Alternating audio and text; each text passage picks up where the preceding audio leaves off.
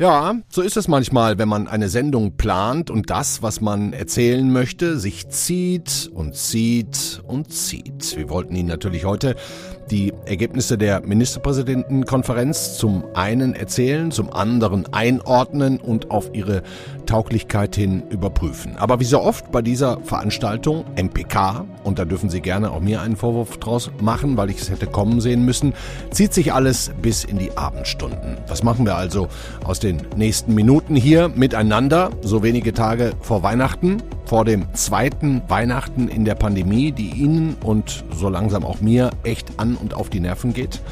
Ja, wir sammeln mal, was wir wissen und was wir haben und gucken einfach, was noch so reinkommt in den nächsten Minuten. Wird schon einiges sein, also erstmal herzlich willkommen beim FAZ-Podcast für Deutschland. Heute ist der 21. Dezember. Ich bin Andreas Krobock und schön, dass Sie dabei sind.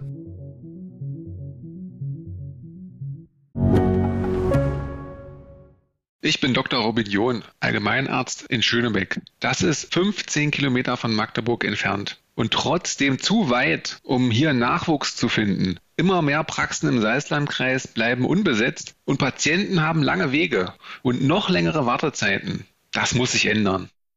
Die besondere Nähe der niedergelassenen Haus- und Fachärzte ist in Gefahr. Was die Gesundheitspolitik jetzt dringend ändern muss, erfahren Sie auf rettetdiepraxen.de. Wir können ja mal starten mit ein paar Daten und Fakten. Die EU-Kommission hat gerade mitgeteilt, dass man sich spätestens nach neun Monaten boostern lassen muss. Sonst verliert das Impfzertifikat seine Gültigkeit. Und das Robert Koch Institut hat heute einen neuen Hashtag erfunden. Control Covid und direkt mal aufgrund der aktuellen Lage Omikron ein paar sehr harte Maßnahmen gefordert, maximale Kontaktbeschränkungen. Ob die MPK diese auch beschließen wird später, müssen wir noch abwarten, aber ich kann Ihnen ja trotzdem mal die Essenz des Forderungskatalogs erzählen. Verbot von Großveranstaltungen, Schließungen von Bars, Clubs, Diskotheken, Schließungen auch von Restaurants. 2G Plus bei allem, was noch aufhat, zum Beispiel Gottesdienste, Freiwilliger Verzicht auf Reisen, Studenten sollen wieder digital unterrichtet werden, Kitas und Schulen sollen die Weihnachtsferien verlängern und dann wohl wieder in den Distanzunterricht. So, Soweit sind wir gerade wieder. Und wenn Ihnen das alles den Atem raubt, so wie mir auch gerade, ein bisschen, muss ich ehrlich zugeben, dann empfehle ich Ihnen jetzt schon die Folge meiner Kollegin Katrin Jakob morgen. Da geht es dann darum, was dieser ganze Mist mit uns persönlich macht. Wir führen jetzt ein erstes Gespräch mit unserem Korrespondenten in Nordrhein-Westfalen, Rainer Burger, denn der Innenminister von NRW, der hat heute ein Interview gegeben, das für meine Begriffe zum falschen Zeitpunkt die falschen Signale gegeben hat. Aber eins nach dem anderen und erstmal Hallo Rainer Burger. Ja, ich grüße Sie. Hallo. Herr Burger, der Innenminister Herbert Reul hat heute im Kölner Stadtanzeiger ein Interview gegeben, das Anlass geben könnte für Panikkäufe kurz vor Weihnachten, so wie er auch vor anderthalb Jahren das Klopapier knapp wurde. Und das hier hat er gesagt. Ich glaube, nach den Erfahrungen der Corona-Pandemie und der Hochwasserkatastrophe, heute hält das kaum noch jemand für übertrieben. Als Innenminister kann ich jedenfalls nur dazu raten, einen überschaubaren Notvorrat anzulegen eine Hausapotheke, Kerzen, eine Taschenlampe, ein batteriebetriebenes Radio, eine geladene Powerbank für das Handy, Mineralwasser und natürlich ein Lebensmittelvorrat für mehrere Tage sind sicher nicht verkehrt. So, das war Herbert Reul. Herr Burger, waren Sie schon Klopapier kaufen, bevor es aus ist? Nein, und ähm, ich kann auch ehrlicherweise Ihre Aufregung nicht ganz verstehen darüber, weil es handelt sich um ein Interview, was der Innenminister von Nordrhein-Westfalen äh, mit Blick auf die Hochwasserkatastrophe gegeben hat ja. und auch mit Blick darauf, dass wir morgen wieder Untersuchungsausschuss haben zum Thema äh, Flutkatastrophe. Mhm. Und das ist ähm, sind die beiden letzten Fragen in diesem Interview. Und der Interviewer fragt ihn auch äh, gezielt danach, nämlich mit der Frage, Katastrophenschützer empfehlen, eine Notration an Lebensmitteln zu bevorraten.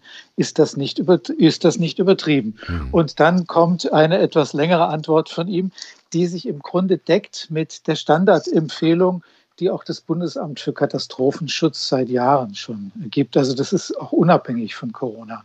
Der Fall, was er dort äh, gesagt hat. Hm, ich bin ganz froh, dass Sie äh, mir die Aufregung so ein bisschen nehmen wollen. Ich, äh, wir haben ja vorher auch schon ein bisschen hin und her geschrieben und wir können ja unseren Hörerinnen und Hörern auch ehrlich zugeben, dass ich da so ein bisschen auf dem Baum war und, und Sie sofort gesagt haben, Mensch, Krobock, so, so, so schlimm ist es nicht. Ähm, aber glauben Sie denn nicht, Herr Burger, dass das dem einen oder anderen das Gefühl geben könnte, Moment mal, heute kommt möglicherweise der Lockdown vor Silvester, hier geht bald alles wieder zu Ende, jetzt hamstere ich, was das Zeug hält?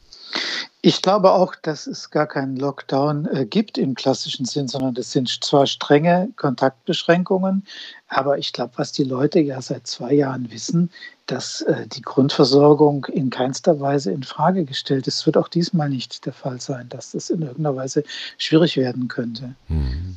Klopapier war aber dennoch also, knapp. ja, ja. das ist natürlich ein interessanter Zyklus, äh, der sich selbst verstärkt hat, denn faktisch war ja gar nicht so wenig Klopapier da. Ja. Wir kennen doch alle auch die Bilder, die dann Leute teilweise auch so ein kleines bisschen schräg stolz von ihren Toiletten äh, getwittert haben, wo sich dann die Toilettenrollen, äh, die, die äh, Rollen gestapelt haben. Also ähm, wir müssen uns immer auch fragen, was machen wir da gerade selbst mit uns, jeweils ja. jeder für sich. Und aber auch wir, und auch wir Medien müssen uns fragen, ist es eigentlich äh, ganz in Ordnung, ähm, äh, das unkontextuiert beispielsweise ähm, in so eine Live-Ticker-Timeline reinzunehmen, was Wie wir es selber gemacht haben, auch heute, muss man sagen. Wie ne? wir es auch selber ja. gemacht haben, ja. auch kritisch äh, muss man das fragen. Ist das eigentlich richtig?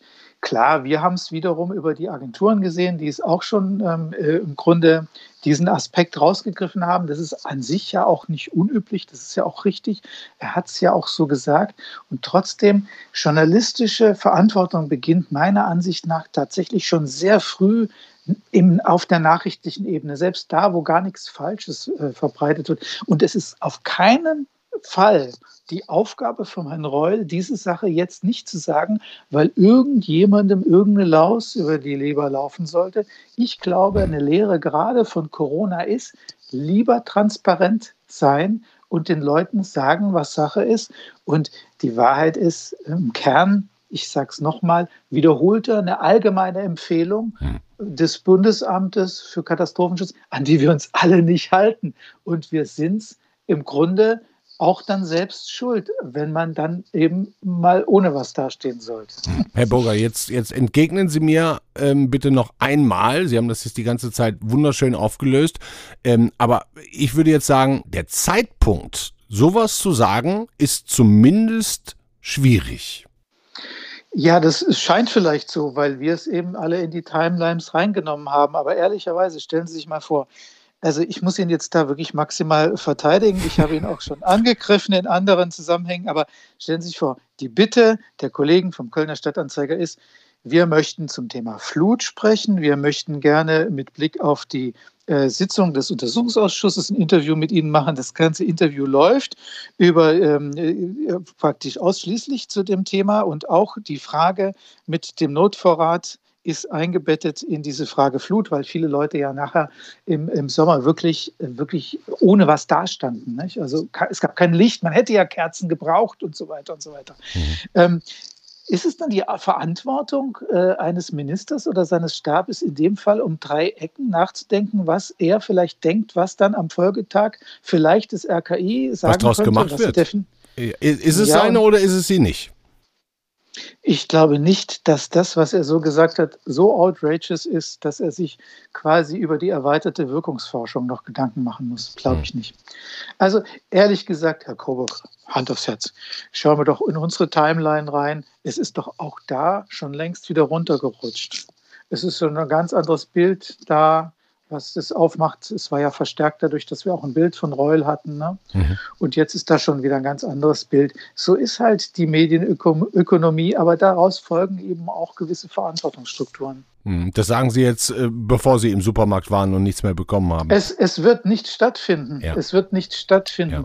weil genau das ja eine Lehre ist. Wir haben zum Beispiel gesehen, es war ganz wichtig, dass die Grenzen offen geblieben sind Es hat Nordrhein-Westfalen die Grenzen offen gelassen, anders als die südlichen Länder, um beispielsweise keine Versorgungsengpässe herbeizuführen. Schon in den ersten Wellen hat äh, der ja jetzt nicht mehr im Amt befindliche Ministerpräsident Lasche darauf sehr großen Wert gelegt, dass die hm. Grenzen zu Holland gerade für den Warenverkehr offen geblieben sind, weil ein Großteil auch der Lebensmittelversorgung darüber läuft. Und das steht nicht in Frage. Herr Burger, ich danke Ihnen sehr herzlich und wir werden Gerne. uns ja wahrscheinlich vor Weihnachten nicht mehr sprechen. Haben Sie sehr schöne Feiertage, erholen Sie sich ein bisschen und äh, Ihnen auch alles Gute. Ja, Ihnen alles Gute. Dankeschön für die wichtige Einordnung. Bis ganz bald. Tschüss.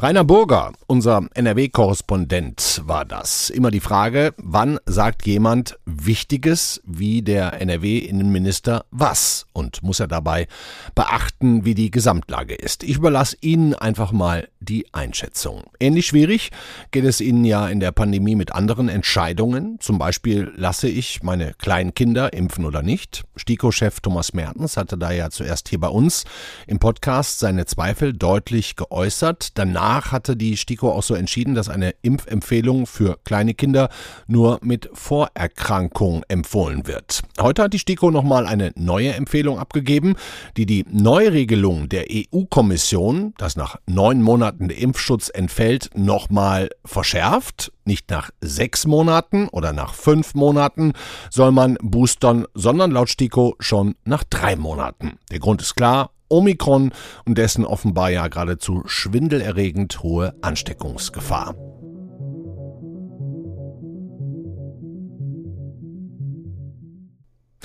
Ich habe gerade eben mit dem Kollegen Eckhard Lohse hin und her geschrieben, der heute auch auf die Pressekonferenz der Ministerpräsidenten gehen wird, wann auch immer die sein wird. Er schrieb mir, es gebe zwei Möglichkeiten. Wenn Sie das Fass vor Weihnachten zulassen und nur die Petitessen aus dem bisherigen Beschluss abnicken, ja, dann kannst du bis 18, 19 Uhr durch sein. Wenn Sie aber das große Fass aufmachen, auf uns kommt eine Wand namens Omikron zu, Zitat Markus Söder, dann ist die PK morgen zur Frühstückszeit. Tja.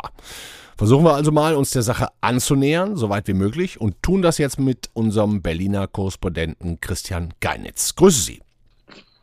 Alles Gute nach Frankfurt. Ja, die Hamburger, die haben heute schon den Anfang gemacht. Kontaktbeschränkungen schon an Weihnachten. Auch für Geimpfte und Genesene, maximal zehn Personen, dürfen privat zusammenkommen. Müssen wir jetzt mit sowas auch für ganz Deutschland rechnen? Wenn es nach dieser Vorlage geht, der Beschlussvorlage für die Ministerpräsidentenkonferenz, dann ja, dann müssen wir tatsächlich damit rechnen und zwar ab nächsten Dienstag, das ist der 28. Dezember. Mhm.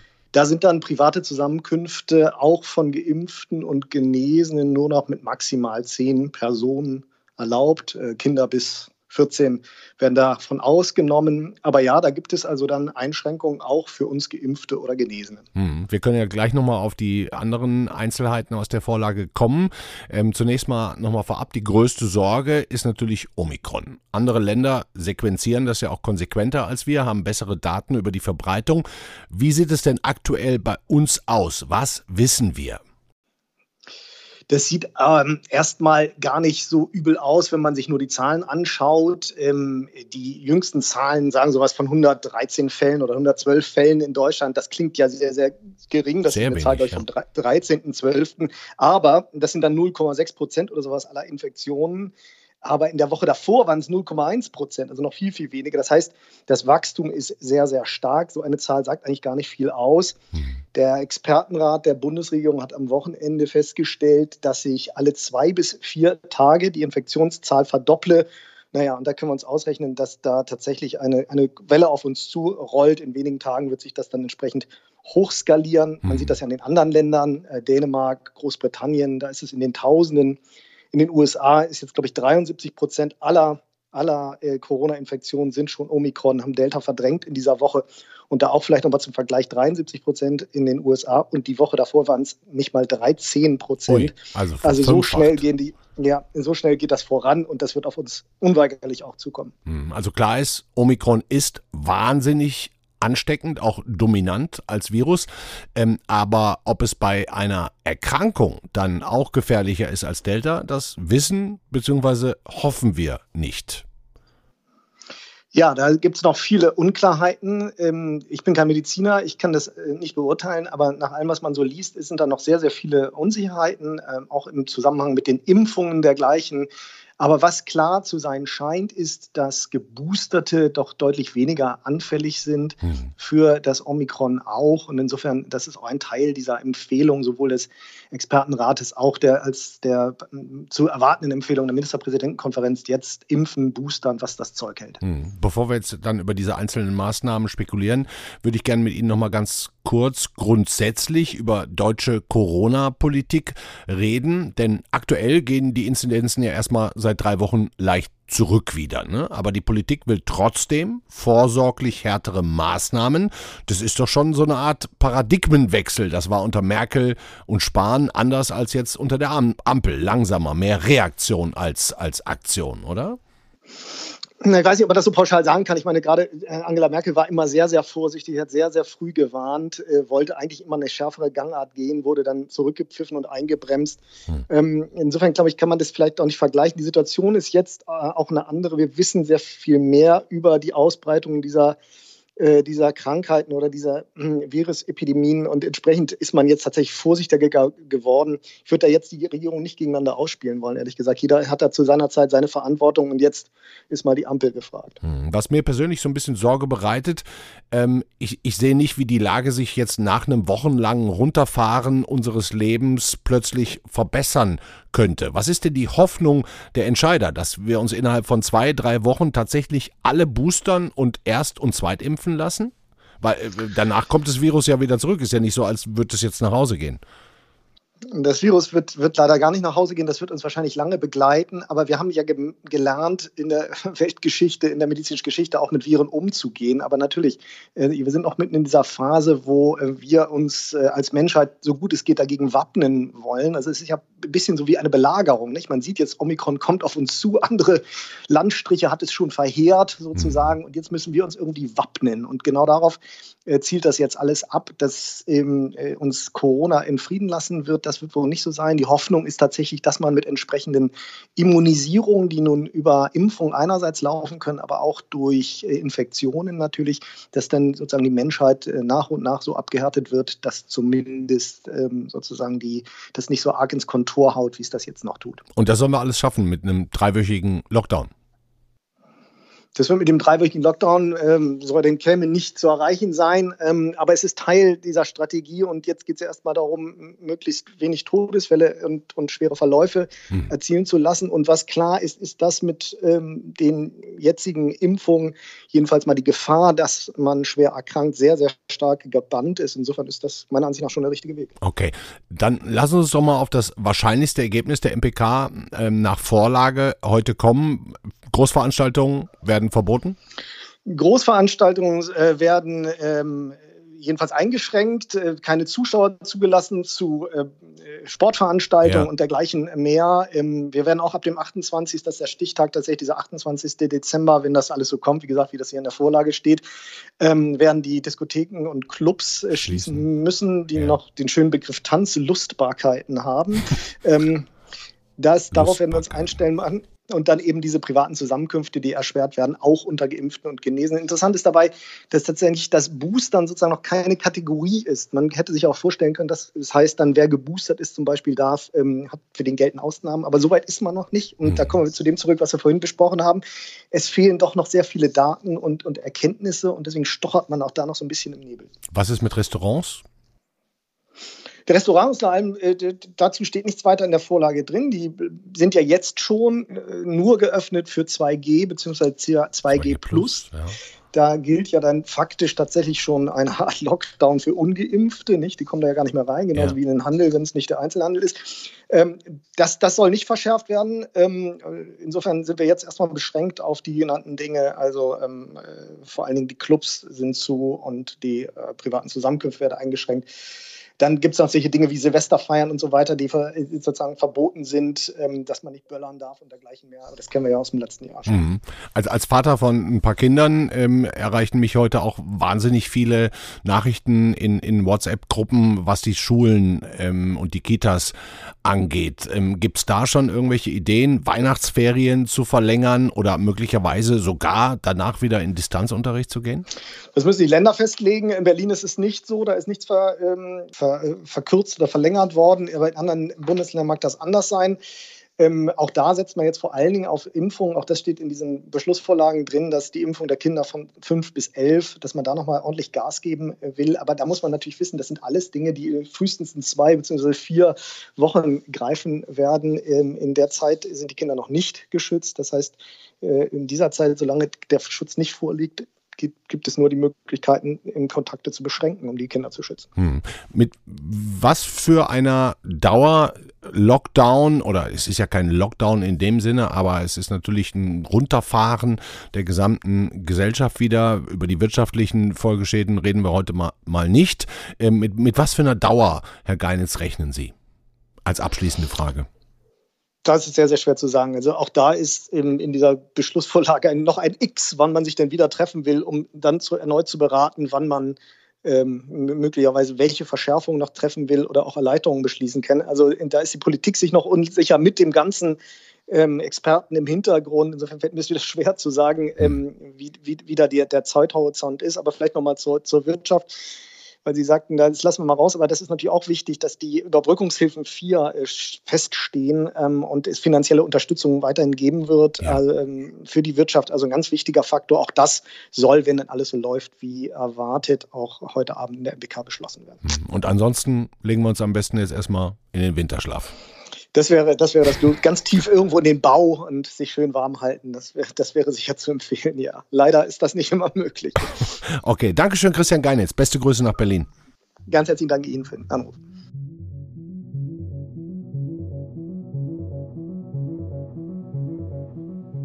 Das war der FAZ-Podcast für Deutschland an diesem Dienstag, den 21. Dezember, noch drei Tage bis Weihnachten und vielleicht noch ein paar Minuten oder ein paar Stunden bis zur Pressekonferenz der ähm, Ministerpräsidenten und auch des Bundeskanzlers Olaf Scholz. Die Infos, was da genau jetzt beschlossen wurde, ob es von der Vorlage abweicht, die wir gerade mit Christian Geinitz besprochen haben, das können Sie natürlich auf Faznet jederzeit nachlesen. Schauen Sie einfach mal drauf ähm, ist dringend zu empfehlen. Da haben sie auch noch mehr Hintergründe, Analysen, Interviews und aktuelle Berichterstattung und natürlich auch unseren Live-Ticker. Das war's für heute. Von mir morgen die Kollegin Katrin Jakob. Freuen wir uns schon drauf. Bis dahin, schönen Abend. Ciao.